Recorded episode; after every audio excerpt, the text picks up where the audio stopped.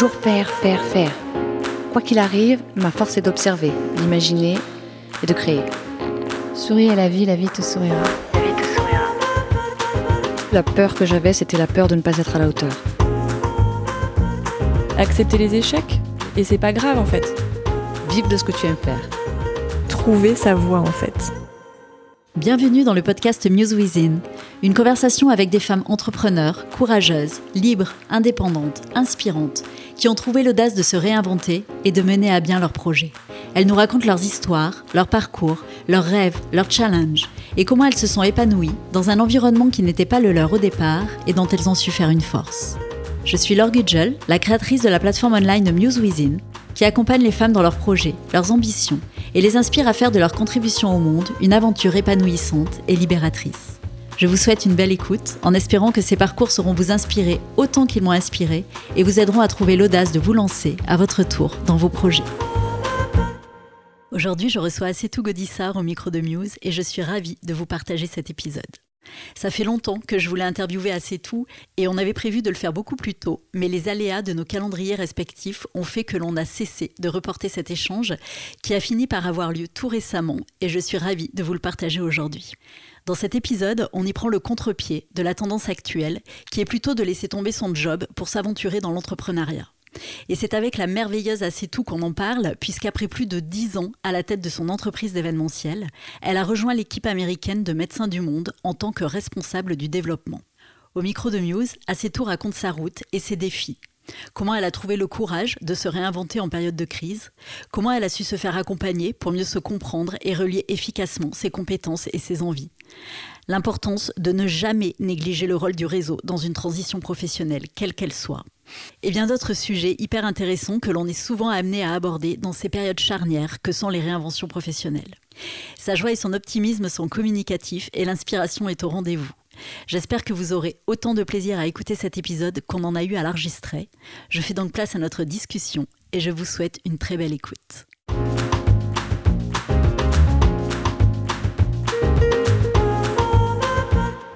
Bonjour c'est tout. Je suis ravie qu'on ait euh, finalement cette discussion. Merci d'être là. Ben, merci Laure de m'avoir et euh, bonjour. Alors pour commencer assez tout, je vais te laisser la parole si tu veux bien pour, euh, pour te présenter, nous raconter un peu d'où tu viens, euh, les études que tu as fait et, et peut-être commencer à évoquer les, tes premiers pas dans la vie professionnelle. Oui, alors donc moi je suis née, j'ai grandi à Paris, donc j'ai fait mes études à Paris à l'université, à l'université de Saint-Denis. Et donc, euh, j'ai fait des études d'information et communication. J'ai fait un choix un peu euh, par euh, déduction parce que je savais pas trop où j'avais envie d'aller. Donc j'ai procédé par élimination, dirons-nous. Je savais pas vraiment ce que j'avais envie de faire, mais je savais ce que je n'avais pas envie de faire. et, et, donc la communication n'était pas quelque chose de très connu à l'époque, mais voilà, j'ai trouvé ce, ce, diplôme, donc qui s'appelait à ce moment-là information et communication, et je me suis très vite retrouvée dedans. C'était exactement ce, qu'il me fallait. C'était très divers, très ouvert. Euh, j'ai rencontré des gens très intéressants. J'ai euh, eu des matières très différentes, euh, des études de, de, la religion à euh, l'étude photographique, euh, enfin et culturelle. Enfin, c'était vraiment vraiment très intéressant. Donc j'ai fait ces études quatre ans à la fac. J'ai fait une maîtrise et ensuite j'ai euh, enchaîné en fait j'ai fait pas mal de stages pendant euh, notamment mes deux dernières années à, la fac dans des agences de RP dans chez France Télévisions dans plusieurs euh, sociétés et, et à la fin j'ai fait un stage chez Paris Musée donc l'organisation qui s'occupe des musées de la ville de Paris. Et en fait, suite à ce stage, j'ai été embauchée. Donc, j'ai travaillé pour Paris Musée et j'ai je, je, rejoint le département communication et je gérais en fait euh, tout ce qui est euh, communication dans le sens euh, tout ce qui était opening, réception dès l'ouverture d'une nouvelle exposition dans un de ces musées. donc je travaillais beaucoup avec le, côté graphique, avec avec des gens de, de, du, des photographes, des gens dans le monde du visuel. J'organisais les openings, donc toute la partie événementielle. Et donc j'ai fait ça euh, peut-être une année, une année et demie. Et ensuite j'ai rejoint AOL Time Warner. donc une, une très grosse très grosse boîte à ce moment-là. Donc j'étais chez AOL qui venait de racheter Time Warner et là j'ai travaillé dans l'événementiel et dans les relations presse. Euh, T'es resté combien de temps là du coup? euh, Trois ans, je pense à peu près. Euh, aussi très intéressant, j'ai une équipe super, euh, un département relations publiques incroyable avec des gens vraiment formidables. Euh, j'ai appris énormément de, j'avais une directrice vraiment bien euh, qui, qui m'a appris beaucoup de choses. Donc j'organisais des événements pour l'interne, ensuite j'organisais des événements extérieurs avec pour les journalistes, pour des avant-premières par exemple. Et puis euh, j'écrivais, euh, j'ai aidé à écrire les dossiers de presse, les newsletters, etc. Et après ça, j'ai travaillé pour le Stade de France. Et là, j'étais responsable presse au stade. Euh, et là, bah, j'ai euh, passé pratiquement deux ans à courir. c'était un, métier euh, super. vraiment, je j'étais vraiment comme un poisson dans l'eau au stade. C'était une super belle expérience euh, organisée. Enfin, donc moi, je m'occupais de toute la partie presse. Euh, il y avait beaucoup de choses qui se passaient au stade et il y en a toujours plein. Il y a beaucoup beaucoup d'événements. Donc il y avait les événements sportifs, euh, donc euh, euh, tout le football, le rugby, mais il y avait aussi il y avait toute la partie concert, entertainment comme on dit, avec des concerts, avec des spectacles. et donc voilà. Donc moi je gérais toute la partie presse autour de ces événements. On peut imaginer que le Stade de France, ça devait être assez intense. C'était intense, c'était intense parce qu'il y avait des événements tout le temps, beaucoup. Euh, parce que j'avais beaucoup d'interlocuteurs très différents, puisque j'avais le monde euh, événementiel euh, spectacle très différent du monde sportif, les, les, les, interlocuteurs vraiment différents, mais encore une fois très enrichissant parce que voilà, ça ne s'arrêtait jamais, il y avait toujours des choses à faire, des nouvelles choses à voir. Euh, des gens qu'on rencontrait qui étaient incroyables. Donc vraiment très très sympathique. Donc pendant euh, pratiquement deux ans. Et ensuite, euh, je suis arrivée aux États-Unis. Donc je suis venue aux États-Unis. J'ai d'abord, comme tu l'as mentionné rapidement, voulu travailler, rejoindre en fait le monde de, des non-profit parce que je ne connaissais pas ce monde, mais que voilà, ça faisait euh, longtemps euh, dans un petit coin de ma tête, je me disais que qu'il fallait que je, découvre ce, monde-là que je connaissais pas du tout. Et, euh, et le fait d'être aux États-Unis, c'était un peu l'occasion en fait. C'était un peu l'idée. D'accord. Et qu'est-ce qui a fait que que tu t'es expatriée aux États-Unis? Alors ça, c'était aussi une envie de, de petite fille, je pense, de, de très longtemps. De, euh, moi, ça les États-Unis, ça a toujours été un, un pays qui m'a fasciné, qui m'a toujours fasciné euh, de par la culture, la musique, le sport. Euh, voilà, j'adorais le basket, j'adorais le hip-hop, j'écoutais du R&B. Je voilà, j'étais fan des États-Unis et euh, j'avais eu l'occasion de venir euh, à mes 18 ans et, et qui, qui, a confirmé que c'était un pays qui me plaisait beaucoup. J'avais eu la chance de de voyager un peu sur la côte est et New York m'a particulièrement touchée. Et, et je m'étais dit je reviendrai. Et donc, euh, et donc, bon, je suis revenue en vacances, mais euh, euh, voilà, je, je, me suis mariée avec mon mari, on s'est dit bon, on avait envie aussi d'avoir une expérience à l'étranger parce que on voyait pas mal de gens autour de nous qui partaient. Et nous on s'est dit bah quand est-ce que ce sera notre tour? Et puis moi, à ce moment-là, je travaillais au stade. Euh, mon mari travaillait lui pour euh, une banque et euh, pour une banque américaine, donc en fait c'était beaucoup plus facile pour lui de s'exporter. Donc il a il a réussi à, à trouver un un projet qui l'emmène jusqu'aux États-Unis, jusqu'à New York. Donc on, on est parti comme ça. Donc moi j'ai quitté mon job euh, au stade parce que mon, mon, mon, travail moi était beaucoup moins exportable. Et donc on est arrivé à New York euh, ensemble en se disant on va faire une petite expérience d'une année, peut-être deux. Et puis euh, bah voilà, ça fait 15 ans. 15 ans que nous sommes là. Nous sommes jamais partis. Nous avons été happés par cette ville. Euh, c'est dur de quitter New York. Voilà, c'est ça, exactement. Et donc voilà, donc on est on est arrivé ici. Et donc en arrivant, je me suis dit, euh, enfin tu vois, c'est New York, c'est la ville de, tous les possibles. La ville où euh, je pense que quand on a envie de faire un changement, c'est la bonne ville où le faire. Et donc euh, je savais pas trop ce que j'avais envie de faire. J'ai toujours, encore une fois, j'ai beaucoup aimé mes expériences professionnelles euh, passées. J'ai toujours trouvé quelque chose qui m'intéressait. Je pense que vraiment la communication est le fil rouge de, toute mon expérience professionnelle. Donc c'est quelque chose qui m'intéressait toujours et qui voilà qui me qui me correspondait complètement.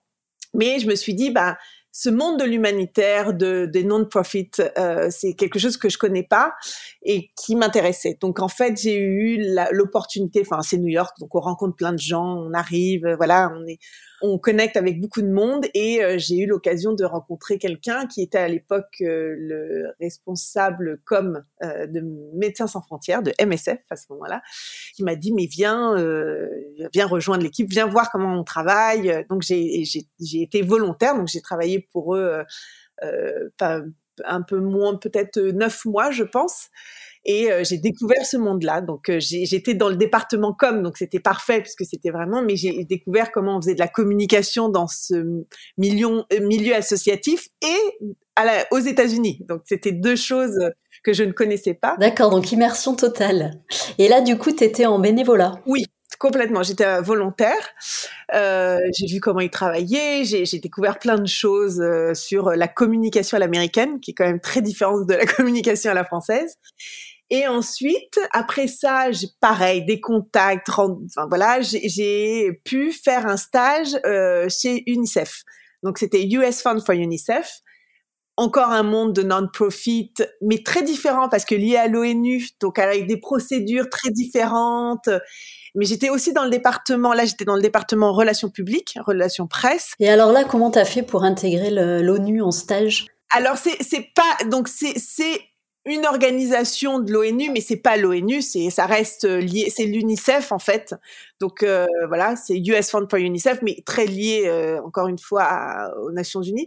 Mais ils avaient, ils sont leur propre euh, manière de fonctionner. Mais leur manière de fonctionner était très différente de celle de MSF, qui pour le coup est une association, une organisation vraiment où Enfin, tout se fait vraiment très vite. Euh, où voilà, il y a, y a, beaucoup moins de procédures. C'était beaucoup plus procédurier euh, chez à l'UNICEF, à pour l'UNICEF, parce que euh, voilà, il y a des étapes à suivre. Euh, il faut valider des certain nombre de documents avant de pouvoir le sortir. Alors qu'MSF a un côté très, je les appelle moi les pompiers. C'est voilà, dès qu'il y a un truc qui se passe, on, voilà, c'est très très réactif.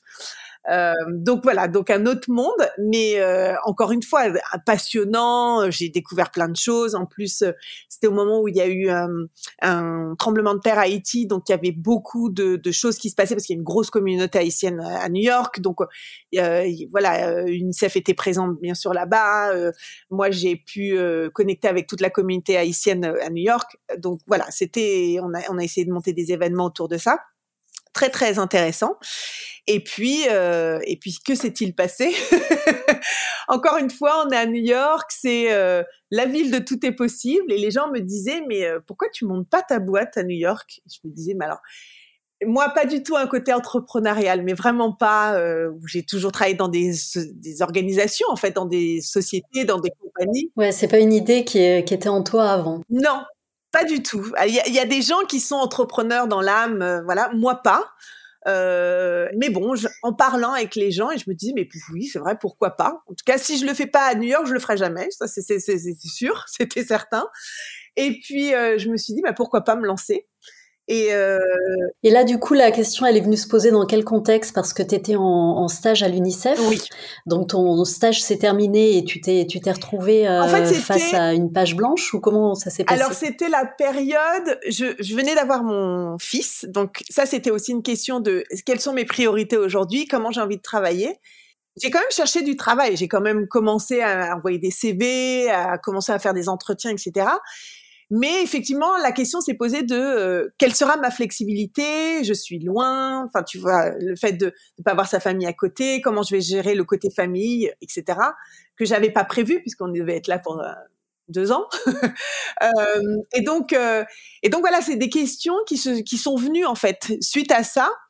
Et je me suis dit, peut-être effectivement, j'aurais beaucoup plus de flexibilité. Ça avait l'air facile sur le papier, effectivement, de monter une boîte. Et c'est facile de monter une boîte à New York. Enfin, en tout cas, à cette époque-là, voilà, il y avait des papiers administratifs, mais ça, ça, ça allait très vite. Euh, donc je me suis dit bah c'est vrai pourquoi pas?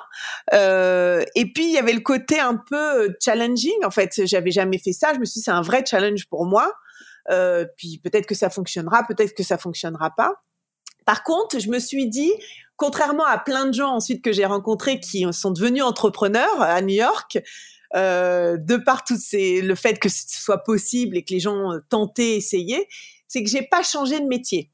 Euh, il y a des gens que j'ai rencontrés qui étaient avocats, qui sont devenus boulangers, qui étaient, euh, voilà, qui ont vraiment changé de vie. Ouais, des vraies réinventions euh, de vie. Voilà, exactement. Moi, pas. Moi, je me suis dit quand même, c'est un challenge, mais je veux quand même faire quelque chose que je connais, que je sais faire. Par contre, il y a le challenge pour moi, c'était de le faire dans une ville nouvelle et de le faire à mon compte, en fait, de le faire moi-même. Donc, euh, donc ce que j'ai fait, donc j'ai monté euh, New York Paris Connection, donc j'ai fondé cette agence d'événementiel. Donc je me suis dit je vais euh, voilà faire de l'événement parce que c'est quelque chose que je sais faire. Après c'est dans une nouvelle ville, quelque chose de complètement nouveau, mais je me sentais complètement alignée avec le fait d'être dans une ville où une ville incroyable aux 10 000 possibilités et euh, où je pensais qu'il y aurait beaucoup de choses à faire. Et effectivement, il y a beaucoup de choses à faire à New York. Euh, et donc, j'ai monté New York Paris Connection à ce moment-là. D'accord. Euh, et j'ai et donc j'ai commencé à voilà encore une fois via mes contacts, les connexions, à euh, spread the word et à dire aux gens, bah voilà, je, je, monte cette agence, je veux monter des événements à New York. Quel type d'événement, du coup, tu as organisé Oui, alors ça, c'était la question. C'était euh, quand tu, tu, tu, montes ta boîte, tu, tu fais un business, euh, tu vois, euh, tu t'essayes de mettre en place un... Un business plan, ouais. Un business plan en te disant, voilà, où je vais, voilà, c'est quoi mes objectifs? Et je me suis dit, bon, des event planners, il y en a des, il y en a plein. Il y en a vraiment beaucoup aux États-Unis, encore plus à New York. Qu'est-ce qui fait la différence? Ben, Qu'est-ce qui me différencie de toutes ces personnes? Clairement, c'était le fait que je sois française. Pour moi, c'était ma touche. En fait, c'était le, côté, euh, voilà, la touche à la française. Donc, je me suis dit, c'est ce qu'il faut que je mette en avant. Et euh, j'avais rencontré à l'époque, j'avais vu une amie qui était wedding planner à Paris à ce moment-là et qui m'a dit mais organise des mariages. Enfin, T'as New York, c'est l'endroit où tu dois organiser des mariages. Et je me suis dit bah pourquoi pas? Alors là pour le coup je ne savais pas faire. Enfin j'avais organisé que le mien. je n'avais organisé que mon mariage, mais je n'avais jamais organisé le mariage d'autres personnes. Mais bon ça restait de l'événementiel, donc je me suis dit bah pourquoi pas? Allez je me lance. Et donc voilà donc j'ai bien sûr, j'ai fait des mariages, mais j'ai bien aussi fait de, des événements d'entreprise euh, corporate parce que j'avais aussi des contacts dans ce milieu-là et que je voulais pas me restreindre à une chose. Voilà, les choses ont fait que j'ai organisé beaucoup plus de mariages que d'événements euh, d'entreprise d'événements corporate.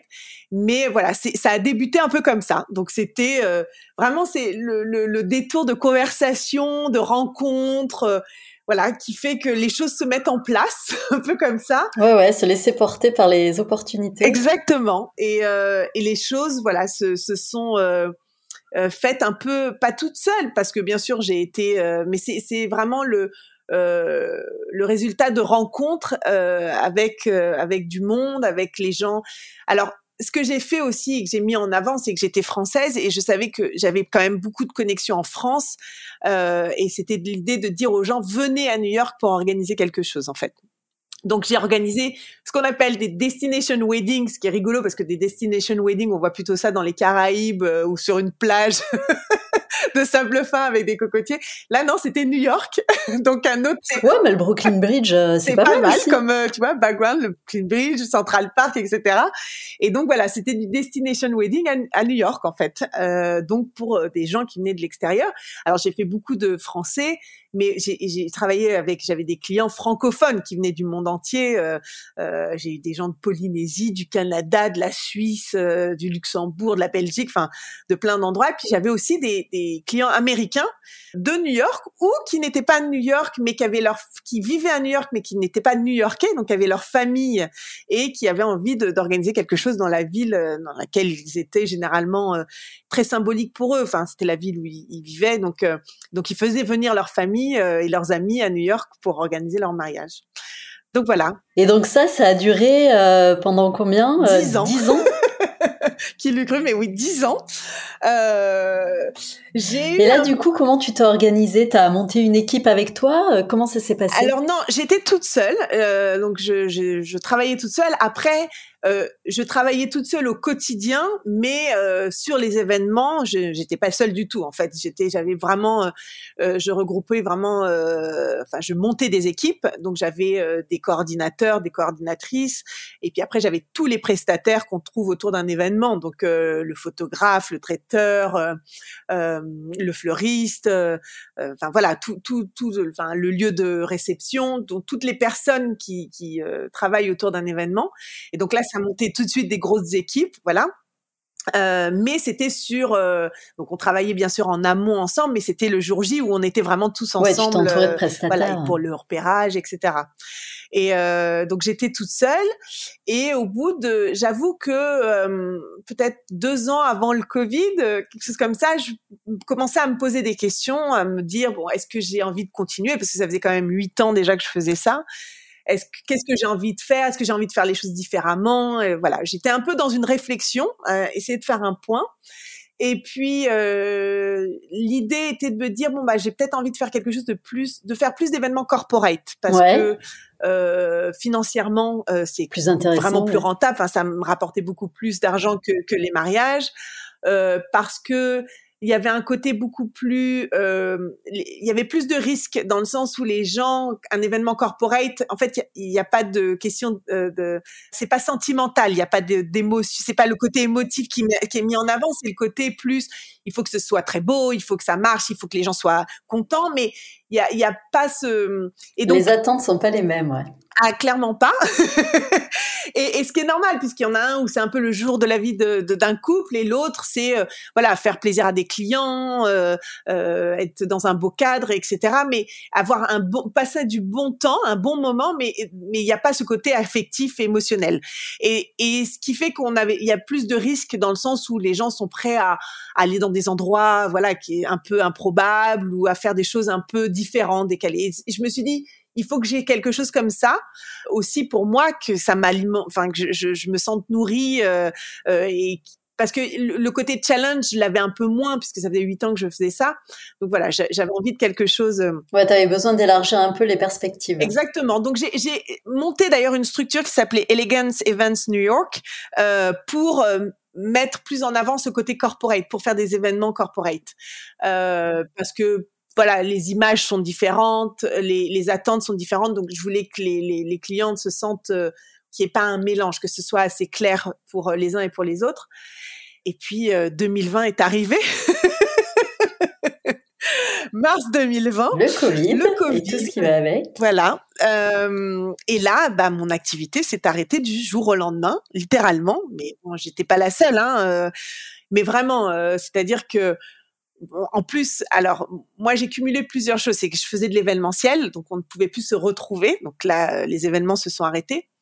Plus les frontières ont été fermées. Et donc moi, comme je le disais, je n'avais pas que des gens à New York, j'avais beaucoup, enfin j'avais justement plus de personnes, voilà, qui venaient aux États-Unis et à New York pour organiser leurs événements que de gens déjà sur place. Et alors les frontières fermées, euh, voilà, ça, ça a rajouté une couche. Et en plus, les frontières ont été fermées très longtemps, mais ça, on ne savait pas à l'époque. Euh, et donc, bah, il y a eu, euh, il y a eu plusieurs effets. C'est-à-dire, il y a plusieurs étapes. La première, ça a été que, bah, on s'est dit, bah, c'est une histoire de trois mois, ce truc. Enfin, on va très vite. Bon, on va repousser les événements. Donc, les événements. En plus, bon, euh, l'événementiel, c'est très euh, encore plus dans le mariage, mais c'est très saisonnier. Donc euh, euh, janvier, février, mars, c'est très calme. Et la ouais, vous partiez sur la sur l'année d'après. C'est ça. Donc euh, avril, c'est la saison qui on reprend. Donc donc mars, tout s'arrête. Donc on se dit bon bah tous les événements du printemps, on les repousse pour l'été, pour l'automne. Enfin voilà. Donc ça a d'abord été ça, une première étape. Puis mai, juin, on voit que les choses n'avancent pas. Donc là, les gens commencent à annuler leurs événements. Donc j'ai commencé à avoir des annulations. Et puis ensuite, euh, juillet, août, on y croit encore un peu, on essaye de switcher, on essaye de passer en Zoom. Mais moi, il y a quelque chose qui, pour, enfin, pour moi, ça fonctionnait pas. Euh, l'événementiel, c'est, c'est du, c'est du, enfin, c'est, on se retrouve quelque part ensemble, en vrai. Euh, et le Zoom, oui, ça a été, euh, ça a permis, je pense, à des gens de pouvoir euh, passer sur autre chose et peut-être se marier, effectivement. Mais il, manquait quelque chose, clairement. Enfin, on pouvait pas. et donc ça a été dur. Donc j'ai essayé d'organiser des choses en plus petits comités puisqu'on était restreint au niveau du nombre de personnes euh, pouvant se rassembler. Donc euh, faire des petits des, choses à l'extérieur aussi, donc des pique-niques à 10 personnes, euh, faire des choses. Donc voilà, d'essayer de, se réinventer. Mais mais ça avait quand même ses limites. et puis et puis encore une fois, les frontières étant fermées, moi les clients que j'avais ne pouvaient pas venir, donc c'était très compliqué. Et puis en septembre, là, je me suis dit, euh, non, mais en fait, euh, il faut que je, faut que je réfléchisse, il faut que je mette tout à plat, et là, il faut qu'on passe à autre chose, en fait. Faut que je. Donc, le Donc là, toi, tu t'es vraiment retrouvé finalement presque face à une, euh, une nécessité de te réinventer plus qu'une volonté presque. C'est ça, c'est-à-dire que, en fait, comme je te disais, j'avais un peu une réflexion, ça faisait deux ans que je réfléchissais à une autre façon de faire, je me posais quand même pas mal de questions. Bah là, c'était le moment de la réflexion. Là, je me suis dit, bon, bah, voilà, c'est, on me donne l'opportunité de réfléchir. Là, clairement, euh, c'est le moment pour moi de, de, de, me remettre vraiment les choses à plat et de me dire, qu'est-ce que je fais? Oui, clairement. Et alors là, justement, euh, comment est-ce que tu as mené cette réflexion-là? Comment, euh, voilà, comment tu as, réussi à rebondir? Est-ce que tu t'es fait accompagner? Comment ça s'est passé pour toi, cette navigation dans le ouais, dans le dans, dans l'après quoi. Oui, alors j'ai eu d'abord euh, un mois où je me suis dit j'arrête tout, je je me concentre sur moi. Donc j'ai j'ai fait j'ai passé pratiquement un mois à voir des gens à discuter, à écouter beaucoup de podcasts, à essayer de, à lire. J'ai écouté des podcasts, lu, rencontré des gens.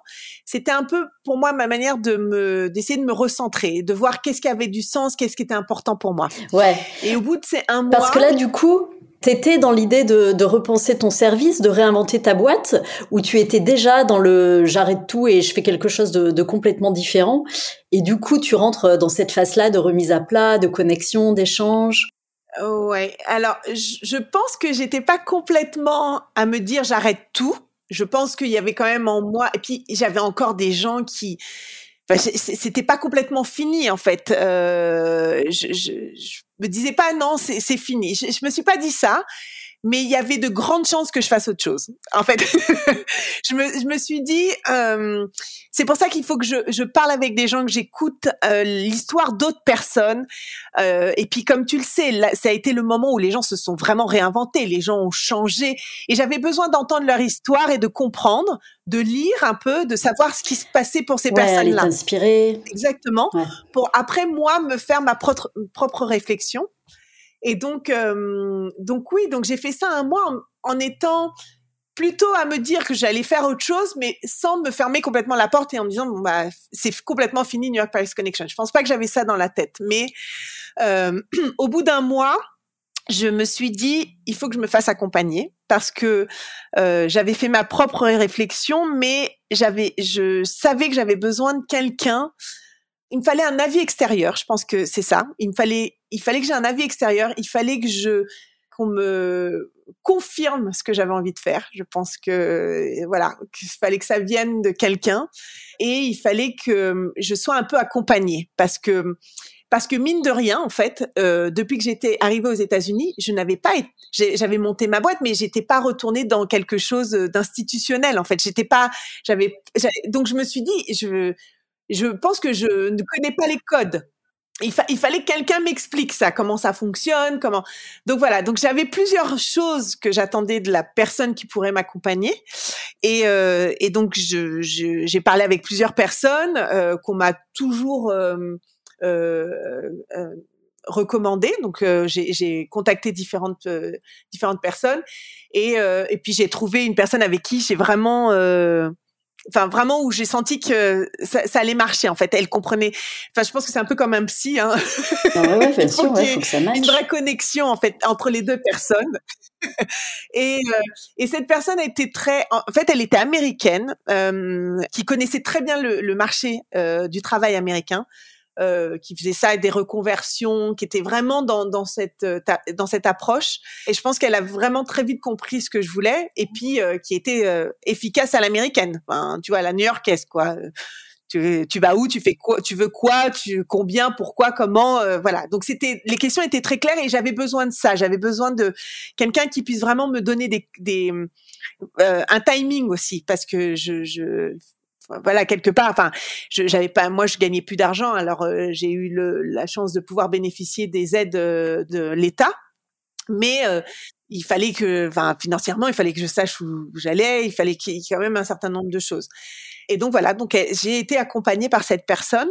Qui était une coach, du coup, la personne qui t'accompagnait une coach, une coach de carrière, ouais, c'est une coach de carrière, euh, dont c'est le métier, en fait, qui a, qui, qui a sa boîte euh, et qui accompagne des gens. Alors, c'est soit des reconversions, soit des personnes euh, aussi qui changent par exemple de, de métier euh, au sein d'une même boîte, qui changent de management. Enfin voilà, elle avait plusieurs aspects. Donc moi je lui avais dit très vite que je pensais que je voulais changer. Encore une fois, la communication était mon fil rouge, mais que je voulais quand même changer et peut-être explorer quelque chose. Et elle très vite, donc on a fait ce qu'on a vraiment, enfin, je pense qu'elle l'a pas appelé comme ça, mais c'était un bilan de compétences, en fait, de me remettre à plat vraiment mes compétences, etc pour elle, c'était écrit noir sur blanc. Elle m'a dit, mais c'est très clair ce que tu vas faire. et moi, je me disais, ah bon, vraiment? Non, mais tu es sûre? Et elle m'a dit, non, mais c'est clair, c'est écrit. Donc, euh, mais voilà, encore une fois, je pense que j'avais besoin de cette, euh, comment tu dis, de cette approval, tu vois, que, de quelqu'un. Oui, une validation en quelque sorte. Une validation, c'est ça. Que, quelqu'un valide vraiment euh, ce, euh, voilà, ce que je voulais faire. Et du coup, quand tu t'es confronté à, ce qui était écrit, à ce qui, ce qui est ressorti de, de ce travail-là, ça a paru comme une évidence pour toi? C'est marrant parce que ça paraît toujours plus évident pour les autres que pour soi-même. Je sais pas si c'est euh, voilà. Enfin, et, c'était évident, mais peut-être que je me le, enfin c'est pas que je me le permettais pas, mais encore une fois, j'avais besoin de cette validation en fait. Et euh, et donc oui, tu vois, donc travailler pour une non-profit est apparu comme quelque chose de très clair. Et, euh, parce que tu vois, il y a, je sais pas, il y a des, il y a 20 ans, je disais non mais moi je terminerai ma carrière dans sur le terrain à aider des gens. C'était vraiment mon. Et donc là, c'était. Ouais, donc là, tu te reconnectais avec une facette de toi que tu avais déjà explorée par le, passé et qui était présente depuis longtemps. Longtemps, oui, clairement. Mais en fait, j'ai été un peu, euh, c'est ça. J'ai le Covid a fait que j'ai été. Euh, je pense que j'aurais pu attendre en me disant euh, bon bah j'attends, on va voir ce qui va se passer. Mais je suis pas. En fait, je, je pense que j'ai pas cette personnalité. C'est dur pour moi d'attendre. Et puis enfin là je parle de fin 2020, on n'avait toujours pas de vaccin, euh, on avait encore plein de confinements, on savait pas où on allait, les frontières étaient fermées, c'était dur pour moi et je me suis dit je peux pas attendre que quelque chose tombe du ciel, il faut vraiment que voilà, je, prenne les choses en main et que j'y aille. Et, là, je me suis dit, ben en fait, c'est une opportunité. En fait, il faut que je le prenne comme une opportunité. C'est ce que j'ai fait en me disant, bah c'est l'opportunité de faire quelque chose que tu as toujours quelque part voulu faire, mais que tu ne l'as jamais fait pour X raisons. Et voilà. Et donc, euh, cette coach m'a vraiment aidé à confirmer tout ça. Après, ce qui était compliqué, c'était de me dire, mais non-profit, c'est tout et n'importe quoi. Qu'est-ce que ça veut dire travailler dans le non-profit, en fait? Donc, euh, clairement, il y avait le côté, euh, bah déjà, quelle cause? Parce qu'il y a des milliers de causes dans le monde. Est-ce que j'ai envie de travailler, tu vois, d'aider par rapport à la pauvreté, à l'éducation, aux femmes, à l'environnement, les animaux? Enfin, je veux dire, il y a tout et n'importe quoi l'humanitaire finalement est quelque chose qui a du sens par rapport à mon histoire personnelle aussi parce que voilà, je viens, mes, deux parents euh, sont euh, des, de, viennent, ma mère vient d'une famille d'immigrés, mon père est immigré lui-même euh, en France. Enfin, tu vois, je, pense que ça avait complètement du sens. maintenant, tu vois, il a fallu que moi je fasse un peu des choix en me disant bon bah ça c'est ce qui m'intéresse, ça ce qui a plus de sens pour moi et puis après trouver un métier parce que alors tu me disais c'est intéressant de se dire moi j'ai j'ai décidé de repartir dans, dans une organisation. Enfin, je suis partie d'entrepreneur à, être dans une. Mais quelque part, j'allais pas remonter une agence ou une boîte ou d'organisation. En fait, c'était mon idée, c'était pas ça. C'était plutôt travailler avec des gens qui avaient déjà une expertise en fait, parce que eux allaient m'apprendre énormément. En fait, je, je, je, je, venais un peu comme une novice en me disant bah je vais apprendre. Alors oui, j'apporte énormément par rapport à mes compétences et ma coach n'a pas arrêté de me le répéter en me disant non mais les gens seront, euh, ils auront la chance de t'avoir parce que tu viens avec des compétences et il faut jamais que tu l'oublies. Mais dans ma tête, c'était aussi, j'allais énormément apprendre de gens d'un monde que je ne connaissais pas, tu vois, d'un secteur qui était très nouveau pour moi. Et donc, en fait, c'était un peu donnant-donnant quelque part. Et donc, voilà. Et donc, je suis arrivée, euh, euh, encore une fois, en, ayant, en me disant, euh, oui, je suis novice dans, dans ce milieu-là, je vais apprendre énormément des, du non-profit. Donc, voilà. Donc, je, je euh, j'avais envie. Enfin, c'était vraiment et, l'idée derrière tout ça, c'était de me dire j'ai envie d'aider des gens. En fait, je, sais que c'est ce que c'est ce qui a du sens aujourd'hui et d'un point de vue professionnel, c'est c'est ce que je veux faire. Et donc le, le, faire à travers des gens qui ont déjà cette expertise et qui vont beaucoup m'apprendre aussi en fait. Ouais ouais ouais. Et du coup, euh, comment t'as fait? Parce que pour parler un peu du fameux syndrome de l'imposteur qui, euh, qui peut surgir dans ces phases de reconversion encore plus, euh, toi là, tu arrives après dix ans passés dans l'événementiel et donc tu décides d'aller euh, toquer à la porte des non-profits. Et bien sûr, j'entends que tu as fait un super travail avec ta coach pour euh, te sentir forte des compétences et, de l'expérience que, tu allais leur apporter, mais quand même, euh, comment tu as réussi à naviguer cette transition et, à te sentir légitime justement dans cette démarche d'aller prospecter les, euh, organisations, les, non-profits? Eh ben, en fait, j'ai fait un premier travail qui était hyper important et hyper intéressant, c'est de parler avec tous les gens que je connaissais qui travaillaient en non-profit. En fait, parce que ces gens-là, m'ont permis de comprendre, en fait, qu'est-ce que moi, qu'est-ce que je pouvais apporter à tout ça, en fait. Encore une fois, qu'est-ce que c'est quoi moi ma, ma plus-value, ma valeur ajoutée à tout ça. Euh, et en fait, il fallait que je comprenne comment ça fonctionne. Donc j'ai parlé avec, et elle me l'avait dit, elle m'avait dit, tu appelles tu contactes, et encore une fois, en période Covid, donc j'ai fait beaucoup de Zoom à cette époque-là, euh, on se voyait pas, mais on se voyait pas en personne, mais j'ai appelé les gens, j'ai fait des Zooms avec des gens qui étaient dans ces milieux, dans ce milieu-là, du, associatif non-profit, pour comprendre, en fait, euh, comment ça fonctionnait, c'était quoi les métiers, où est-ce que moi j'aurais ma place quelque part et où est-ce que je justement je me sentirais pas euh, comme euh, une personne euh, complètement illégitime à travers tout ça?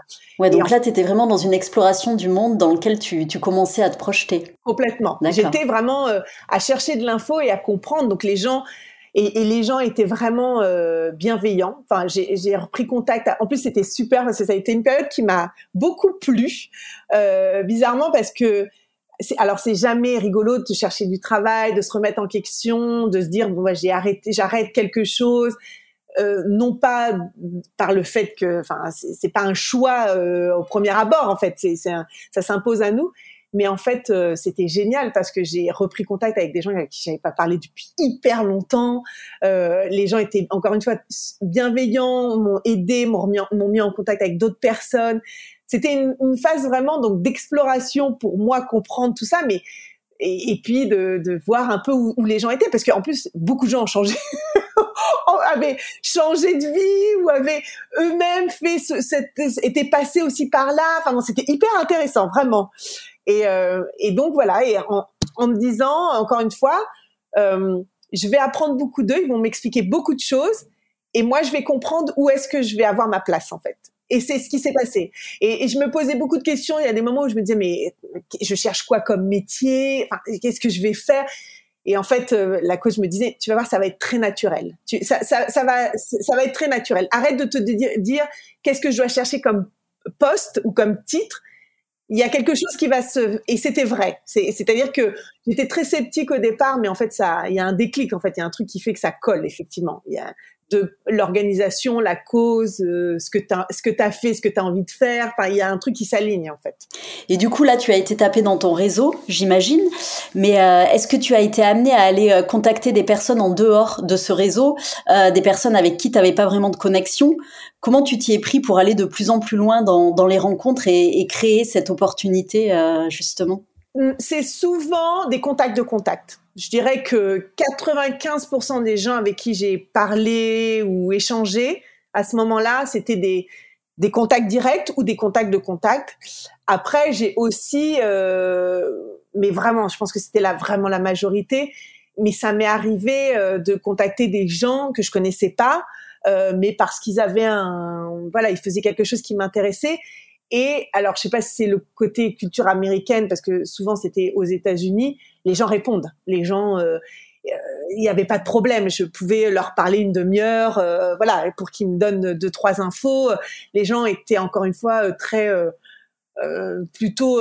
oui, très réceptif finalement, très ouvert. Exactement. J'ai jamais eu, mais les gens que à qui j'ai parlé, c'était quand même lié à mon réseau. C'est quand même et, et, la coach me l'avait dit, m'avait dit, tu trouveras quelque chose parce que il y a quand même de grandes choses. C'est pas parce que tu vas répondre à une annonce dans un endroit que tu. Enfin. Ouais, mais le réseau joue toujours un rôle clé. Hein, comme quoi, c'est euh, vraiment important d'être. Euh, d'être en continu dans la, la construction et, et, le développement. Et, je euh, dirais d'ailleurs que il faut pas réseauter que avec des gens qui correspondent à un seul milieu. En fait, parce que des fois, c'est pas, c'est pas, ça va être le, un contact complètement. C'est, ça va être quelqu'un qui travaille dans un complètement un autre milieu, mais qui connaît quelqu'un, enfin voilà, qui va euh, permettre de faire des. Donc il faut pas rester dans un enfermé dans une euh, un secteur ou une bulle ou une industrie.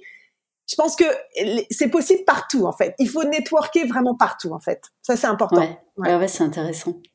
Et du coup, comment est-ce que tu es arrivé à, ce contact euh, justement qui t'a amené à, Médecins du Monde? Eh ben, en fait, euh, je suis tombée sur une annonce de Médecins du Monde États-Unis qui cherchait donc quelqu'un en développement, ce qu'on appelle développement, donc en fundraising, levée de fonds, et euh, et je me suis dit, je connais quelqu'un, je dois connaître quelqu'un dans mon réseau qui doit et effectivement, il y avait quelqu'un avec qui j'avais été en contact il y a pas mal d'années, qui avait travaillé pour Médecins du Monde États-Unis, donc que j'ai contacté, mais qui en fait entre-temps était rentré en France, qui me dit mais écoute, j'ai encore, je suis quand même encore dans ce, dans en relation avec Médecins du Monde parce que je suis une des board members, donc contacte un tel qui travaille euh, chez Médecins du Monde, prends contact avec cette personne, vous allez discuter.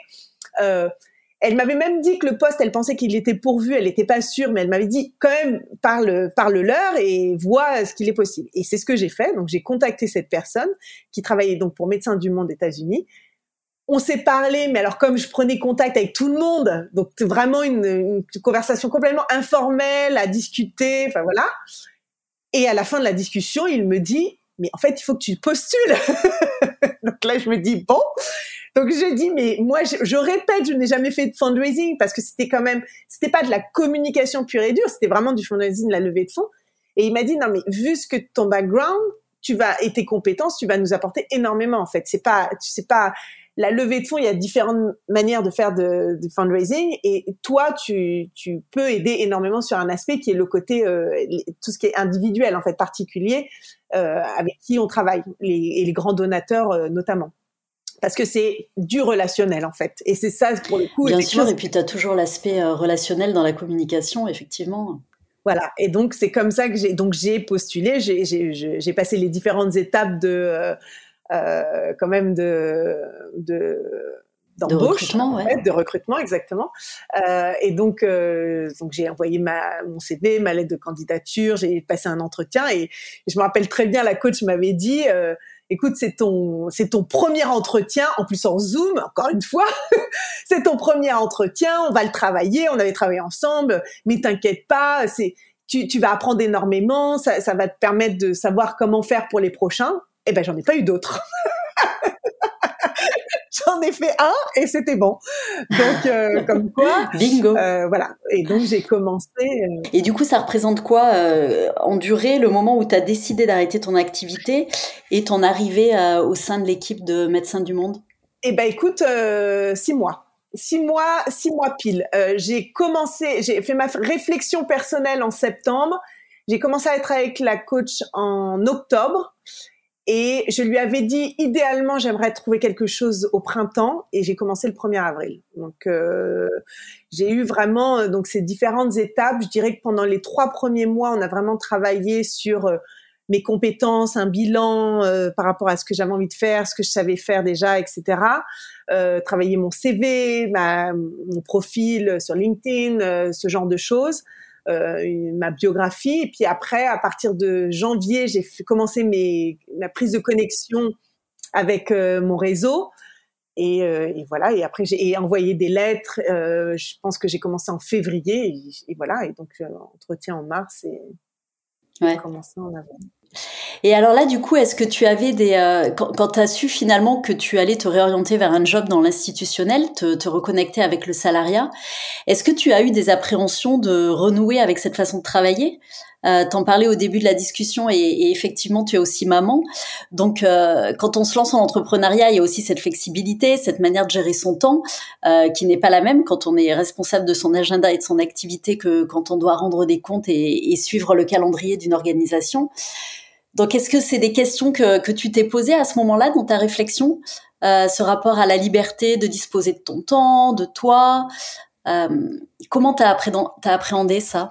Mais en fait, c'est rigolo parce que les gens me l'ont dit. Beaucoup de monde m'ont dit. Mais en fait, ça va être impossible pour toi de retrouver. En fait, quand on est entrepreneur, on peut pas retourner en tant que salarié dans une entreprise. En fait, c'est compliqué euh, parce qu'il y a quand même beaucoup de euh, de euh, pas de restrictions, mais bon, c'est contraintes. Entre oui, il y, a, il y a plus de contraintes effectivement. Et moi, j'avais pas du tout ça en tête parce que je pense que j'ai eu vraiment beaucoup. Mes, mes expériences en entreprise ont toujours été très bien. Enfin, j'ai toujours aimé. Euh, enfin, une des choses d'ailleurs qui me manquait en tant qu'entrepreneur dans ma vie quotidienne, parce que ce qui n'était pas vrai pour les événements, euh, jours d'événements, mais dans ma vie quotidienne, c'était de pas avoir une équipe. Et moi, ça, c'est quelque chose que j'aime beaucoup. J'adore travailler en équipe. J'aime beaucoup les échanges, le brainstorming, le, voilà, d'échanger de, des idées, de, de, se faire des feedbacks. Et ça, ça me manquait énormément. Je, je me sentais un peu seule en tant qu'entrepreneur parce que j'étais toute seule. J'étais pas en partenariat avec quelqu'un. J'étais et donc dans ma vie quotidienne, c'est quelque chose qui me manquait beaucoup. Et encore une fois, moi, j'avais eu des bonnes expériences dans les dans les boîtes avec où j'avais bossé, donc c'était pas une appréhension de retourner. Oui, donc étais très enthousiaste. Voilà, exactement. Après, je savais très bien que euh, oui, il y allait avoir des contraintes. Euh, et alors, au niveau du par rapport à ma vie personnelle et de famille, en fait, mes enfants étant beaucoup plus grands, j'étais, je suis beaucoup plus disponible. En fait, c'est-à-dire que maintenant, euh, limite mes enfants ils ont plus besoin de moi. Enfin ils ont grandi ils sont voilà c'est très différent de quand ils sont tout petits. Donc j'ai beaucoup plus euh, ils ont quel âge aujourd'hui tes enfants? ils ont 13 et 10 ans. Donc euh, ils ont plus besoin de moi comme quand ils avaient euh, 2 et 5 ans t'es pas sollicité de la même manière c'est très différent. Donc moi j'avais plus besoin de cette flexibilité que, que me permettait euh, mon travail hein, en tant qu'entrepreneur. Et donc voilà. Donc ça ça me faisait pas peur. Et et puis après, je savais très bien que bah oui, comme partout, il y a des contraintes, mais quelque part, c'est le but du jeu. Enfin, c'est pas. Euh... Bien sûr, Et euh, j'avais aussi envie de te poser la question des revenus, parce que euh, autant parfois en entrepreneuriat, c'est un sujet qui peut être tendu et, et du coup, euh, ça peut nous amener aussi à prendre la décision de, de, tout arrêter. Autant quand on a une activité qui marche plutôt bien, bah, ça ouvre aussi un champ des possibles beaucoup plus grand euh, que de se retrouver salarié face peut-être à une grille de salaire qui bouge pas, ou bon, même si chacun fait plus ou moins son chemin, mais Comment tu as abordé euh, cette question-là et surtout comment tu as réussi à te valoriser au niveau du salaire auquel tu pouvais prétendre après euh, après dix ans à être à ton compte finalement? Alors ça c'est une vraie question, c'est hyper dur en fait. En fait ce qui est dur c'est euh, c'est effectivement de savoir quelle est sa valeur en tant qu'entrepreneur parce que en fait comme tu le dis très bien, on n'a pas de grille. Hein, pour le coup, il n'y a pas de grille de salariale qui te dit bah tu fais tel métier en tant qu'entrepreneur, euh, voilà, tu travailles, tu dois gagner tant. En fait, là, tu, tout dépend de chacun, euh, ça dépend vraiment de ton métier, de ton industrie, de, euh, ben voilà. Donc ça, c'était, c'est vrai que ça a été dur. Euh, après, moi, j'essayais de me dire, bon, bah, en tant que, si je faisais de l'événementiel dans une entreprise, combien, en tant que salarié, combien je serais gagné et combien, quel serait mon salaire? Donc ça, ça te donne un peu une base voilà. Après, moi, je changeais quand même de métier. Donc, je me disais, mais alors, mon, le métier que je vais faire est différent. Mon, expérience, enfin, qu'est-ce que je mets en avant? Euh, Mon nombre d'années d'expérience euh, en tant que euh, dans l'événementiel, la com, les relations publiques, bah, il est très gros, il pèse beaucoup. Mais en fundraising, bah, il y a, rien. donc voilà. Et ça, c'est vrai que c'est alors la coach m'a aidé, euh, m'a demandé, m'avait dit déjà dès le départ, euh, voilà, c'est quoi tes, tes euh, prétentions salariales, etc. Donc on avait mis des choses en place, mais elle m'avait dit n'oublie jamais que parce que moi il y avait un côté un peu comme ça, c'est-à-dire que je, je commençais dans le non-profit et je me disais mais je, comment je fais, euh, voilà, comment je me valorise et qu'est-ce que je, à quoi je peux prétendre d'un point de vue salarial? Et elle m'avait dit, il faut pas que tu réfléchisses qu'à ça. Il faut. C'est pour ça qu'elle elle me disait toujours, elle mettait. Bon, ça c'est le, euh, le, la force d'un coach, c'est de, de, toujours mettre les choses, tu vois, de valoriser ce qui est important et de mettre en avant les, les points positifs. Et me dire, oui, mais tu as quand même une expérience. Donc clairement, je pouvais pas prétendre à un salaire de quelqu'un qui avait fait de la com depuis euh, presque 20 ans, ce que j'avais fait parce que je ne faisais déjà je faisais pas de la communication, c'était pas le poste pour lequel j'ai postulé, mais en même temps euh, on peut pas effacer ça. Enfin, je veux dire, euh, on peut pas effacer 10 ans d'entrepreneur et 20 ans de, dans la com. Et, euh, et j'avais un côté complètement novice dans le fundraising. Donc en fait, j'ai essayé de faire une balance. J'avoue que c'est, moi j'ai essayé de prendre des éléments venant d'un peu partout. En fait, tu vois, je regardais un peu bah, combien est payé euh, tel tel tel euh, poste euh, et, pareil que ce soit dans la com, dans le fundraising, euh, dans une non-profit, à New York. Enfin, essayé de prendre tous ces éléments. Mais c'est vrai que c'est c'est c'est pas évident. C'est pas évident parce que tu vois, aujourd'hui, moi, je vois la force que j'ai, qui est pas quelque chose qui est écrit sur le papier ou où tu peux le voir d'un point de vue financier. C'est ma capacité en tant qu'entrepreneur, mais on est on est multi-casquette, on fait un million de choses, on va super vite. Et moi, je me rends compte que ça, moi, je vais très très vite comparé à d'autres personnes. je pense que c'est là où je vois que j'ai une vraie, il y a une vraie différence. C'est qu'on est, on est entrepreneur. Si, si rien ne se fait, rien ne se passe. C'est-à-dire qu'il faut toujours être euh, au four et au moulin, il faut pas arrêter. Et puis on fait plein de métiers en même temps. Là, j'ai un métier qui m'est un peu restreint. En fait, je me rends compte que très vite, je le déborde parce que, en plus, la communication, je veux dire, quand on fait du fundraising, on fait de la com. Donc, ça revient complètement dans, dans, dans tu vois, dans mon travail euh, au quotidien. Euh, Aujourd'hui, j'en fais énormément. Et puis après, il y a un côté où tu vas vite parce que, mais tu te rends compte que les gens répondent pas forcément aussi vite, que les gens, parce qu'en plus, tu es dans le monde associatif ou des organisations, le, le rythme est, est peut-être différent, tu vois mais quand tu es entrepreneur, eh ben, mais ça, tu vois, comment tu le valorises financièrement, c'est compliqué, tu vois. Ouais, bien sûr. Euh, et justement, en termes d'énergie et, cette capacité à aller euh, donner beaucoup et être un peu sur tous les fronts que tu as cultivé pendant dix ans dans ton entreprise, euh, est-ce que tu arrives à, la transposer en étant dans une structure qui, qui n'est plus la tienne? Est-ce que tu es alimenté de la même manière? Comment ça se passe? Ben, c'est moins, c'est plus compliqué. c'est plus. Euh, enfin, je peux pas faire. Euh, euh, je pense que je vais un peu trop vite des fois. C'est-à-dire que je me rends compte qu'il faut que moi je me reste. Enfin, je, je canaliser un peu plus. Voilà, que je canalise mon énergie et que j'essaye de mettre voilà les choses avec des étapes. Mais bien sûr, j'ai toujours un million d'idées, je pense à plein de choses. Mais après, bien sûr, il y a des, des histoires euh, de budget, des histoires de, euh, de capacité euh, humaine aussi. On, enfin, on est une toute petite médecin du monde aux US, on est sept, donc tu vois, c'est tout petit, donc on n'a pas forcément les, les moyens humains non plus. Donc il y a plein de choses. Donc je sens qu'il faut que je, oui, que je canalise exactement, c'est le bon mot, et que, mais donc il y a un côté un peu frustrant, c'est-à-dire que moi je vois, je vois beaucoup. En fait, je pense que je vois les capacités, je vois à long, je vois plus loin. Je pense que je vois tout de suite euh, une vision. Exactement. Et que en fait, bah, dans la vraie, enfin, dans le quotidien, euh, bah, non, on doit passer quand même par des étapes.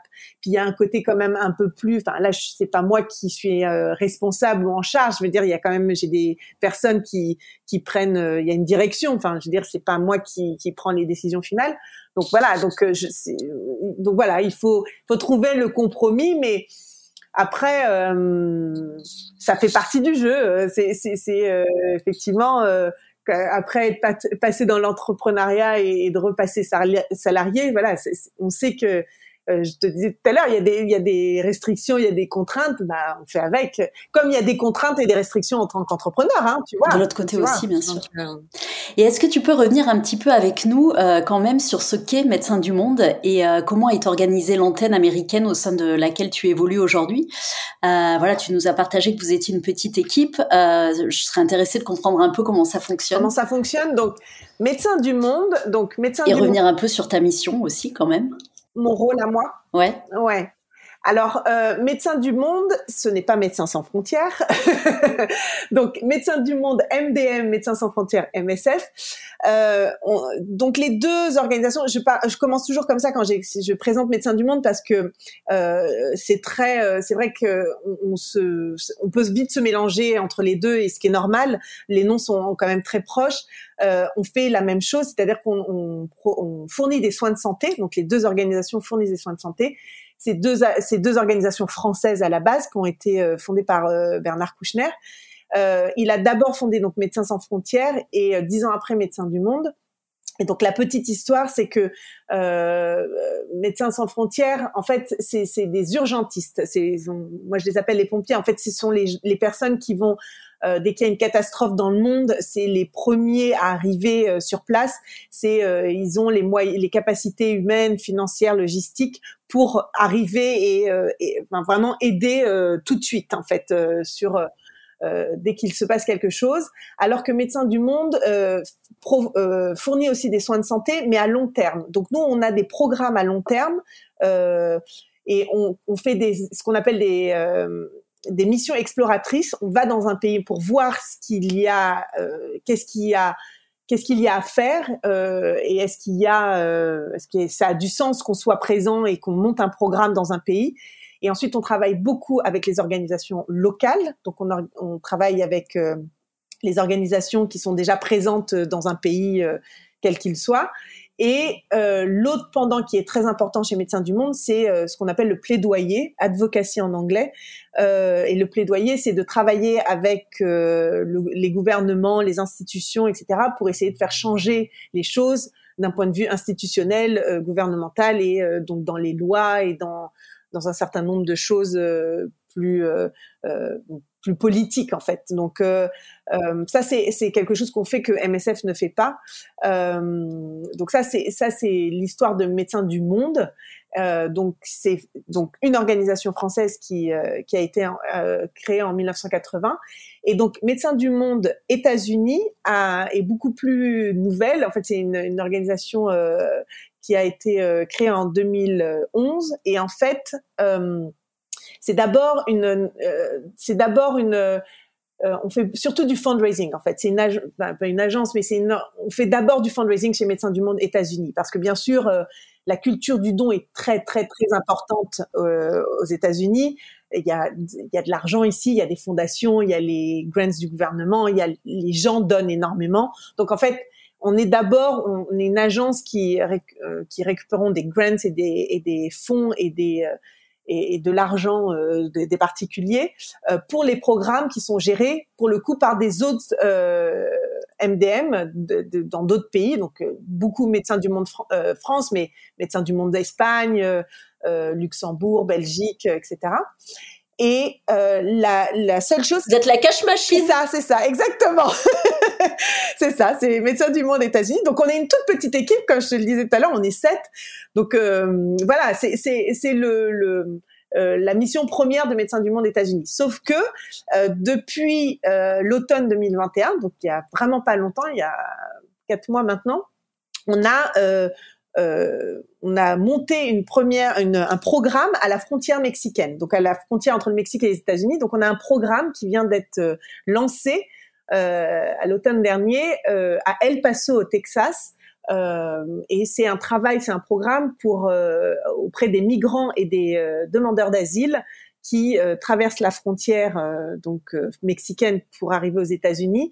Et donc on travaille, on a des, on travaille avec, en collaboration avec des organisations locales puisque c'est toujours la manière dont on travaille, et notamment avec Texas Tech University et et d'autres organisations. et on a une clinique en fait pour accueillir les migrants et, les demandeurs d'asile qui ont besoin de, de, de soins médicaux de ce qu'on appelle primaires euh, de première nécessité. Euh, voilà, qui parce que El Paso c'est un lieu de passage. En fait, les gens ne restent pas, les migrants ne restent pas à El Paso. C'est vraiment un point euh, de chute pour après pour après être dispersé quelque part aux États-Unis pour retrouver de la famille ou des des gens plus ou moins proches quelque part à un autre endroit aux États-Unis mais ces gens ont, traversé des déserts, passent par des étapes vraiment voilà compliquées et dures, et donc voilà, on est à un point de chute pour un premier passage de soins avant de repartir à d'autres endroits. Donc là, on a un programme. Donc là, pour la première fois, on a une équipe à El Paso avec une directrice de programme qui gère le programme sur place, euh, des volontaires, euh, voilà. Et donc là, pour le coup, c'est un programme géré par Médecins du Monde États-Unis et non pas par une antenne, euh, pas par un médecin du monde extérieur. D'accord, ok. Et toi, ta mission propre au sein de cette organisation, c'est donc d'aller chercher des fonds auprès de, si j'ai bien compris, auprès des individus essentiellement? Ouais, des particuliers. Ouais. C'est ça.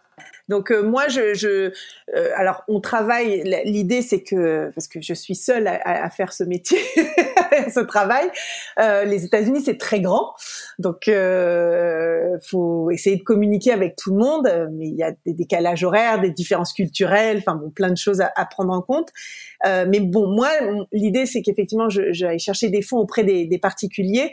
Et en fait, il y a un gros focus, bien sûr, sur les, ce qu'on appelle les grands donateurs c'est les personnes euh, qui donnent euh, bien sûr euh, beaucoup plus, enfin des sommes conséquentes, parce que c'est des gens avec qui on doit vraiment créer une relation pour leur expliquer, voilà, qu'est-ce qu'on fait avec les dons, enfin leur faire des, des comptes rendus, leur expliquer, enfin les prochaines étapes, les, les programmes, ce qu'on a, ce qui a été fait l'année précédente, leur montrer les, les prochains programmes, est-ce qu'ils sont intéressés, parce qu'on a quand même euh, je sais plus 350 ou 400 programmes dans le monde. Donc s'il y a des programmes en particulier euh, sur lesquels ils sont intéressés, s'il y a des pays, euh, des, des, missions dans des pays en particulier pour lesquels ils ont un intérêt.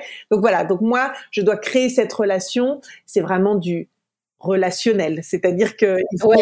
Ça te demande aussi d'avoir une vision globale de, de, de, de l'organisation. Alors oui, il euh, faut que je comprenne un peu tout ce qu'on fait. Après, euh, on a beaucoup de choses. Donc je, moi, je suis pas du tout une experte et c'est à moi, effectivement, de si une personne souhaite avoir euh, parlé à un expert, c'est à moi de faire le lien mais je suis pas l'expert en, soi. C'est la personne qui pourra euh, parler du programme ou, euh, euh, tu vois, des problèmes de santé sexuelle et reproductive des femmes République démocratique du Congo. C'est pas moi qui vais le faire, tu vois. C'est moi, je, je sers pour le coup d'intermédiaire, mais je dois établir cette relation pour être tout le temps à communiquer, à envoyer ces newsletters, à tu vois, à être présent sur les réseaux sociaux, à trouver des nouveaux donateurs. Donc euh, voilà, donc il y a tout, tout ce travail c'est là où je te dis la, la communication euh, très vite revient euh, parce que parce que c'est de la communication, c'est des relations publiques, c'est des relations presse, c'est de la c'est des social media, c'est voilà, c'est tout ça en fait.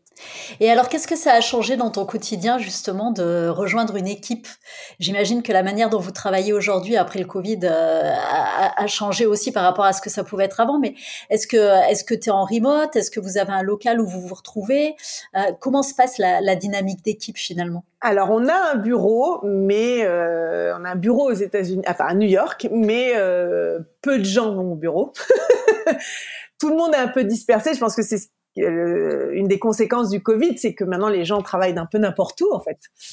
Donc ça c'est une chose pour le coup que je trouve un peu dommage parce que comme je le disais avant, moi c'est ce que j'adorais, c'est de me dire ah on se retrouve tous en, en équipe, on peut brainstormer, on peut s'échanger. Bah là, pas trop en fait. Enfin, en tout cas, on peut pas le faire en personne euh, parce que tout le monde est un peu dispersé partout. Euh, donc, euh, donc, donc la dynamique, il n'y a pas une dynamique d'équipe comme euh, moi je l'ai connue avant Covid et avant d'être entrepreneur, où euh, on se retrouve, tu vois, à la machine à café ou à déjeuner ou tous ensemble. Ça, c'est un peu dommage, j'avoue. Euh, je ne sais pas si ça reviendra euh, ou tout le monde devra être un moment dans le bureau. Hmm. Aujourd'hui, c'est pas le cas, tu vois. Donc, euh, ouais. euh, je sais pas comment. Donc, toi, dans ton quotidien, finalement, tu travailles de, de chez toi essentiellement? Je travaille essentiellement de chez moi. Après, je vais, euh, j'essaye quand même d'aller au bureau une fois par semaine, deux fois par semaine. Pour changer aussi, euh, pour des choses très administratives aussi, parce qu'on reçoit encore du courrier, enfin, des, dons euh, par courrier, donc il faut quand même que j'aille voir euh, ce qui se passe. Mais oui, maintenant on travaille tous en remote. Jusqu'à quand, je sais pas. Alors j'imagine que chaque organisation a sa politique vis-à-vis de ça. nous, pour le moment, c'est encore très, voilà, on peut un peu choisir. mais encore une fois, il y a tellement de personnes qui sont même pas sur place qui sont pas à New York. voilà. Et là, en termes d'équilibre, justement, euh, de balance euh, vie privée, vie perso, euh, avec les presque deux ans de recul que tu as aujourd'hui, est-ce que entre l'entrepreneuriat et le salariat, il y a finalement une, position où l'équilibre est peut-être plus facile à atteindre, selon toi? Bah, En fait, moi, je pense que c'est un peu biaisé parce que moi, j'ai repris un, un, travail de salarié au moment du Covid. Donc en fait, je pense que on n'a pas les, enfin, les règles ont vraiment changé, tu vois. Ce côté où t'as les gens travaillent de chez eux, c'est quelque chose en remote, ça n'existait pas avant. Aujourd'hui, on est plus en remote et moins souvent au, bureau, donc donc moi c'est complètement biaisé en fait. Tu vois, je, je pense que j'ai pas j'ai pas eu un un switch complètement, tu vois, à, à 360 degrés. C'était vraiment, bah, en fait, ça reste par étapes. Euh, je te dis, je pense que je travaille quatre jours par semaine chez moi, une fois par semaine au bureau. Bah, avant, je travaillais euh, cinq jours par semaine chez moi, et encore, je me déplaçais beaucoup pour rencontrer des clients ou des prestataires. Donc, finalement, le changement, il n'est pas, euh, en tout cas en termes de, non, il n'est pas, il est pas radical. Et puis, en termes de, d'équilibre perso, bah moi maintenant, comme je te le disais, mes enfants étant grands, euh, je, peux avoir un travail de 9h à 5h euh, tous les jours euh, sans problème. En fait, c'est pas, c'est plus problématique comme ça aurait pu l'être avant. En fait. Et alors là, ça va faire deux ans que tu as opéré ce, changement professionnel. Quel regard tu portes aujourd'hui dessus et, et, avec le recul, quel regard tu portes aussi sur, sur tes années en tant qu'entrepreneur qui sont maintenant derrière toi? Alors, euh, mes années d'entrepreneur, euh, c'est un super souvenir. euh, comment je le vois? Non, je trouve que j'ai énormément appris. En tant qu'entrepreneur, c'était vraiment, euh, c'est un, c'est une leçon de vie en fait. C'est-à-dire que tu apprends énormément sur toi, sur les autres, sur ta façon de faire. Comme je disais, tu vas, tu vas beaucoup plus vite. Tu comprends très vite ce qui est important de ce qui l'est pas. Euh, tu fais tout, tu as, 10 casquettes en même temps, euh, tu vois, tu es commercial, euh, webmaster, tu fais ton propre métier, mais tu fais tout. Et donc ça, c'est vraiment, pour moi, t'apprends. Je pense que 10 ans d'entrepreneuriat, c'est peut-être l'équivalent de 20 ans de salarié. Enfin, je veux dire, il y a vraiment un côté, t'apprends énormément, vraiment, et très vite et très et puis j'ai rencontré des gens incroyables parce que j'ai quand même fait un métier où j'ai vu des lieux euh, juste euh, fabuleux à New York. C'était vraiment voilà. C'était euh, en plus c'était sympa comme boulot ce que je faisais quand même. Donc New York en terrain de jeu c'est quand même plutôt pas mal. j'ai rencontré des gens vraiment incroyables, des gens avec qui je suis encore en contact aujourd'hui. Donc c'est vraiment un moment de ma vie que j'ai aucun regret. Je suis très contente de, de, aujourd'hui de, de, ce que je fais aujourd'hui, mais je ne regrette absolument pas mes, mes 10 ans. Euh, je pense que c'était certainement un bon moment pour moi. voilà, de faire ça. Euh, il y a des moments de vie, voilà, on est prêt, euh, il y a des priorités, etc. Donc, non, vraiment super. Et aujourd'hui, ma réflexion sur presque mes deux ans, eh ben c'est pareil. Je j'ai une leçon de vie parce que je travaille quand même dans l'humanitaire. Et donc, euh, ben, je croise des gens incroyables. Enfin, moi, je, je vais dire, à chaque fois, je me dis, moi, j'apporte ma pierre à l'édifice, mais enfin, ce que je fais, c'est tout petit comparé aux gens qui sont sur le terrain, qui, qui, des fois, qui vraiment, qui risquent leur vie, hein, pour des gens qui ne connaissent pas. Enfin, je veux dire, je me retrouve quand même euh, face à des gens où, voilà. Euh, moi, je suis toujours très très admirative de, de, de, de personnes, de, les volontaires, les gens qui vont sur le terrain, les gens qui qui essayent vraiment de changer, qui font de, euh, du plaidoyer, qui essayent de changer les règles, etc. Qui, enfin, je travaille quand même avec des gens qui sont activistes, qui sont donc euh, pareil, une leçon de vie euh, qui ouvre les yeux et qui permet de savoir, euh, ok, qu'est-ce qui est important aujourd'hui, qu'est-ce qui l'est pas. Et, et alors c'est en ça où je me sens complètement alignée, où je j'ai aucun regret, c'est que je sais que ah oui, bah en fait moi j'ai besoin de ça aujourd'hui. En fait, j'ai besoin de savoir où je voilà, ce qui, est, ce, qui est, ce qui est important de ce qui l'est pas. Et, et justement, c'est ma question. Euh, est-ce que est-ce qu'il y a des besoins aujourd'hui que tu viens nourrir que tu ne nourrissais pas forcément dans, dans ton activité d'entrepreneur et peut-être vice versa d'ailleurs? Oui. Euh, donc c'est un peu ce que tu es en train de dire là, effectivement. Clairement, ouais, ouais, clairement. Je, je pense que alors en tant qu'entrepreneur et en tant qu'event planner, j'apportais beaucoup de joie aux gens. tu vois, c'était des, des, faire des événements. Encore une fois, c'est super. c'était vraiment des bons moments, mais j'avais besoin d'autre chose. J'avais besoin d'un truc un peu plus meaningful, tu vois, quelque chose de hyper fort et et là, bah, c'est ça en fait. Là, j'ai besoin de sentir que je participe à quelque chose euh, qui est beaucoup plus fort en termes de euh, voilà, de donner à l'autre euh, et de, de, participer à un effort beaucoup plus euh, global, tu vois, euh, collectif, collectif, plus gros, ouais, tu vois, voilà, exactement. On arrive vers la fin de l'épisode, c'est tout. je voulais te poser la question des valeurs. Quelles sont les, les valeurs qui te portent aujourd'hui, justement dans la, la, direction que tu donnes à ta carrière? Et, et est-ce que tu dirais qu'elles ont évolué en même temps que ton parcours, peut-être? Je ne sais pas si elles ont évolué. Euh, je pense que j'ai toujours eu les mêmes valeurs en fait euh, dès le départ. Euh, j'ai un besoin de donner beaucoup j'ai besoin d'échanger, j'ai besoin de connexion, j'ai besoin de euh, d'échanges, beaucoup d'échanges, parce que je pense que je suis quelqu'un d'extraverti et les extravertis, c'est des gens qui se nourrissent de, tu vois, des connexions et de, de, des autres en fait. Et euh, moi, j'ai toujours eu ça. Et ça, c'est quelque chose un peu comme la com, c'est qui est mon fil rouge dans mon parcours professionnel. C'est pareil.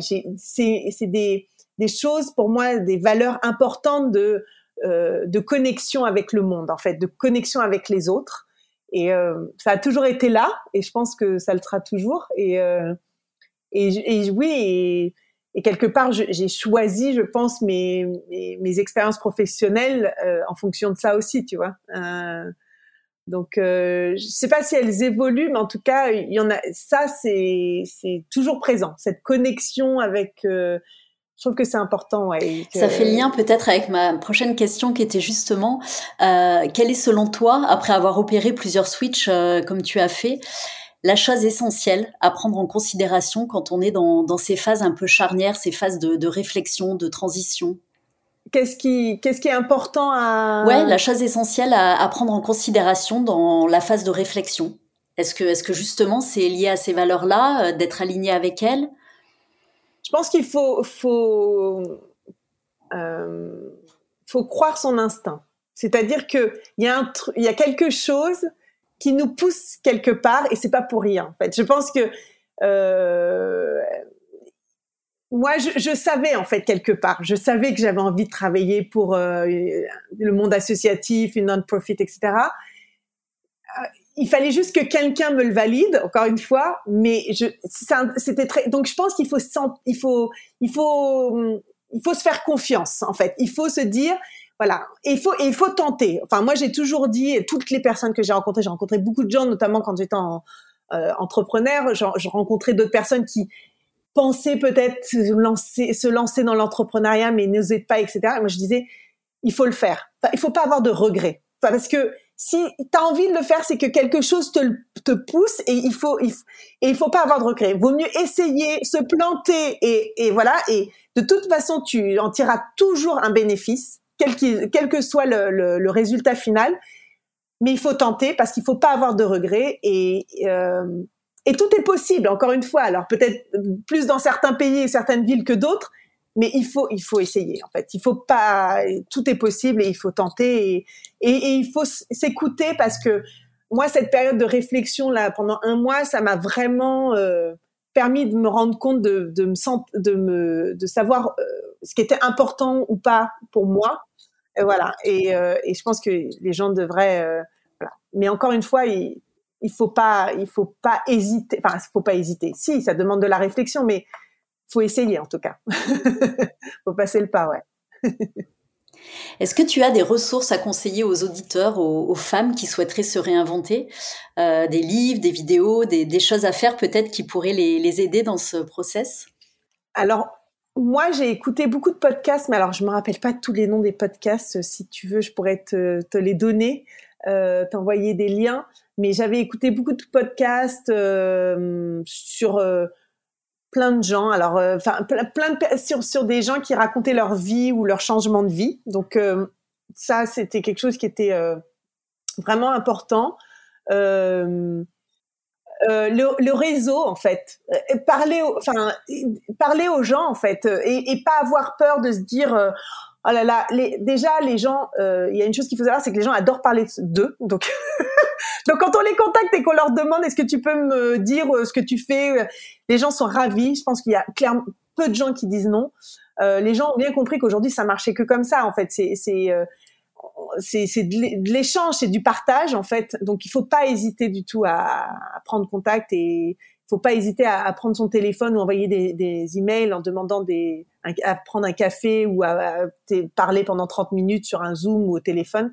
Je pense que ça, c'est vraiment important.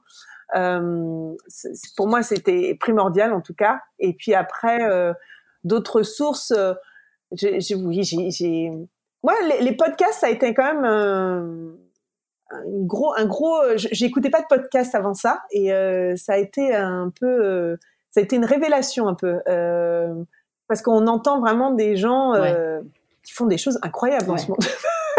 des TED Talks aussi que j'ai écouté, que j'ai regardé. Ouais, c'est super incroyable. Ouais. Euh, super. voilà. Ok. Merci à c'est tout. Du coup, j'aurais une dernière question pour toi. C'est what's next? Quelle est, quelle est ta vision aujourd'hui à, à, plus long terme? Eh ben, c'est une très bonne question.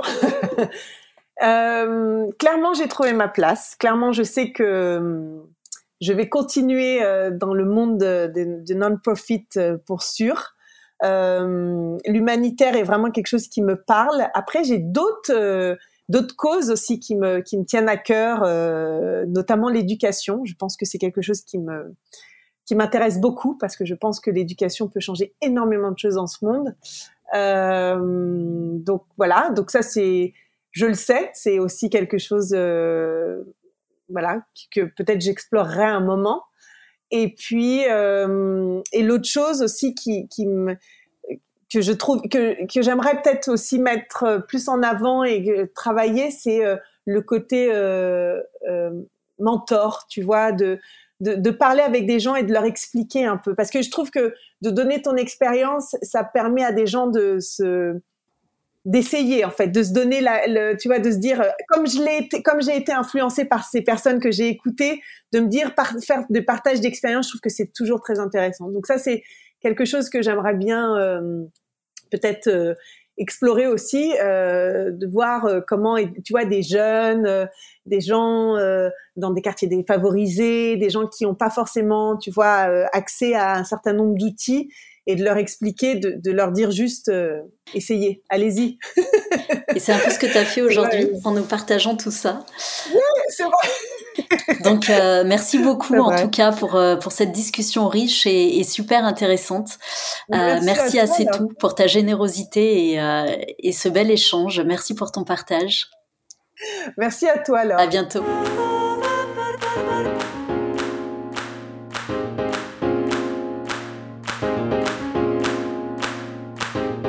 Merci à Assez Tout pour cet épisode. Si vous aimez ces rencontres, n'hésitez pas à nous le dire. On vous invite à nous laisser un avis 5 étoiles sur la plateforme de votre choix et aussi à en parler autour de vous. Ça nous fait plaisir et ça nous aide beaucoup à faire connaître le podcast.